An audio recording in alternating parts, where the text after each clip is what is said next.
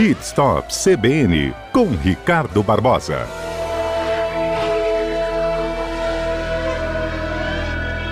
O assunto de hoje tem preocupado muita gente, porque tem deixado o carro com álcool em gel no console e exposto ao sol e pergunta: pega fogo, não pega fogo? Devo deixar o álcool em gel ou não? Tem uma publicação que está viralizando na internet de um carro que pegou fogo com álcool em gel, mas então eles estão naquela dúvida: é fake, não é fake? E essa pessoa disse que foi até o supermercado rapidamente, 30 minutos, quando voltou naquela região do console ali, estava pegando fogo o carro dela e tal e conseguiram apagar perto da alavanca de marcha, freio de mão e o carro estava pegando fogo. É, vale ressaltar que para um carro pegar fogo, ele precisa estar tá ali naquele habitáculo ter uma faísca, isto é, ter uma autoignição, né? É uma combustão espontânea para que o álcool em gel pegue fogo. E para isso é necessário que ultrapasse um ponto de 300 graus de temperatura ali no habitáculo do carro. E isso é muito difícil acontecer devido mesmo ele estar tá com os vidros fechados e um carro chegar a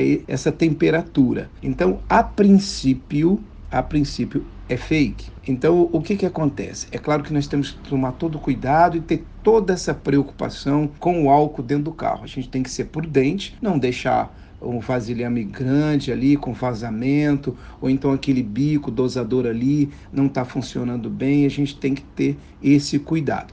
É claro que ali perto do console ele tem a alavanca do freio de mão. E ali tem um buraco, ali tem uma fresta, alguns carros, os carros mais populares, você encontra ali que ali aquece muito. Então, se vazar o álcool ali por sua vez, logo ali embaixo passa o cano de descarga. Isso pode acontecer realmente do carro pegar fogo, porque ele tem, por sua vez, um calor muito grande devido ao cano de descarga. Outra coisa também é um curto-circuito que pode acontecer numa tomada né, surgindo uma faísca, principalmente aquelas tomadas USB ou um cabo antigo, um cabo de bateria para recarregar o seu celular que está soltando uma faísca ou uma centelha.